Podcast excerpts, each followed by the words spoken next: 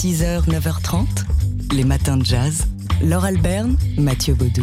Alors cette semaine, on vous rappelle euh, notamment les expos, les événements qui vont bientôt toucher à leur fin. Et c'est le cas de l'exposition La part des choses du photographe Harry Gruyert à voir au bal à Paris jusqu'au 24 septembre. Vous n'avez plus que trois semaines donc pour vous y rendre. Et ce qui frappe dans cette exposition, c'est la couleur, sa place, son usage, sa poésie aussi. Il faut dire que le photographe en est le maître de la couleur, l'un des pionniers de la photo couleur. Il est né à Anvers en, 1941, à Gruyert, et il s'est vite senti à l'étroit en Belgique. Il a ensuite donc tout logiquement pris la route avec son appareil en bandoulière dans le New York au début des années 70. Là, il a appris, comme il le dit lui-même, à regarder autrement la banalité, à accepter une sorte de laideur du monde et en faire quelque chose. Et depuis, devenu membre de l'agence Magnum, il arpente le mode et le monde et le modèle à sa manière et il le prend en photo sans répit. Alors au bal à Paris, dans cette expo, ces photos sont mises en, valeur sur des murs colorés, des paysages, des scènes de rue euh, souvent et des gens parfois sur lesquels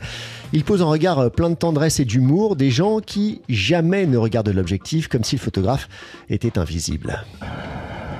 Je travaille de façon complètement intuitive. J'ai pas de concept.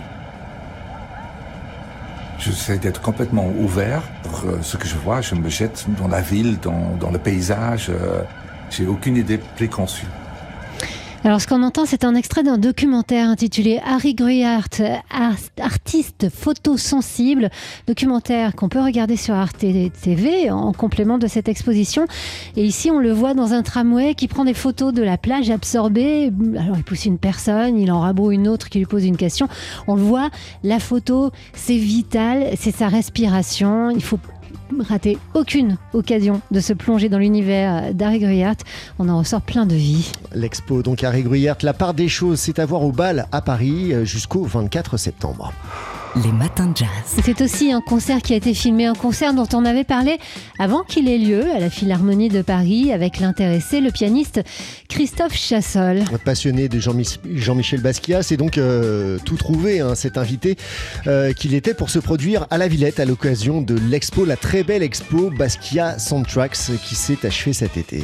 Alors oui, elle s'est achevée fin juillet, le concert est passé, mais désormais on peut le voir et le revoir sur la plateforme plateforme Arte Concert. Et voir ce concert, pas seulement l'écouter, ça prend toute sa valeur puisque pendant une heure et demie, le pianiste improvise devant un écran comme à son habitude. Alors en deuxième partie, il joue des morceaux de son répertoire, mais dès son entrée sur scène, il improvise devant un tableau de Basquiat commenté par son fils et ses neveux, un tableau méconnu de Jean-Michel Basquiat baptisé Action Comics et ça donne ça. Après, on voit une voiture à côté d'une montagne et des morceaux de voiture qui volent. On voit euh, des gens qui fuient un super-héros, qui porte la voiture et qui sauve quelqu'un. Et euh, un pneu sur... Alors voilà, vous entendez euh, l'illustration. Christophe Chassol, avec son oreille hors du commun, entend une mélodie lorsqu'on parle.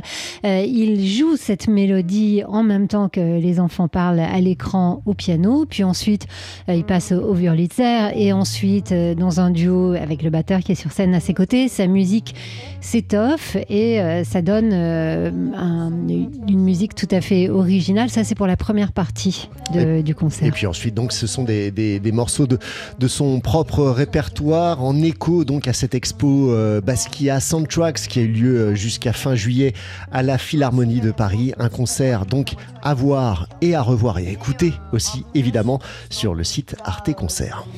Les matins de jazz. Le cinéma aime la mode et la mode, univers extrêmement photogénique, aime le cinéma. Alors du coup, c'est logique que la Cinémathèque française propose un cycle de 20 films qui nous plongent dans les coulisses de la mode, ses secrets euh, de la création jusqu'aux euh, lumières des défilés, des coulisses aussi un peu sulfureuses par moments à travers donc 20 films programmés jusqu'au 22 septembre. Et présentés comme indispensables, on n'est pas loin d'être d'accord. Euh, on pourra voir Qui êtes-vous, Pauline Magou, notre chouchou euh, de William Klein. Ce sera samedi ou encore Prêt-à-porter de Robert Altman mercredi. Ensuite, jeudi, euh, il y aura Fellini Roma, Drôle de frimousse avec Audrey Byrne pour une collaboration célèbre et fructueuse avec Givenchy. Ce sera dimanche. Mais aussi Lorraine Bacal dans Une femme modèle de Vicente Minelli ou Femme de Georges Cukor. Et puis des films plus récents hein. Coco avant Chanel d'Anne Fontaine, Saint-Laurent de Bertrand Bonello ou encore Phantom Thread De Paul Thomas Anderson et euh, Neon Demon de Nicolas Winding Refn. Voilà, on vous a pas dit les 20 films, mais vous pouvez compter sur nous et sur la Cinémathèque française. C'est vrai qu'ils sont indispensables. Euh, à défaut de les voir à la Cinémathèque française, si vous nous écoutez euh, d'ailleurs que de Paris, bah, ça vous fait une bonne liste de films à regarder chez vous. C'est jusqu'au 22 septembre. Les matins de jazz.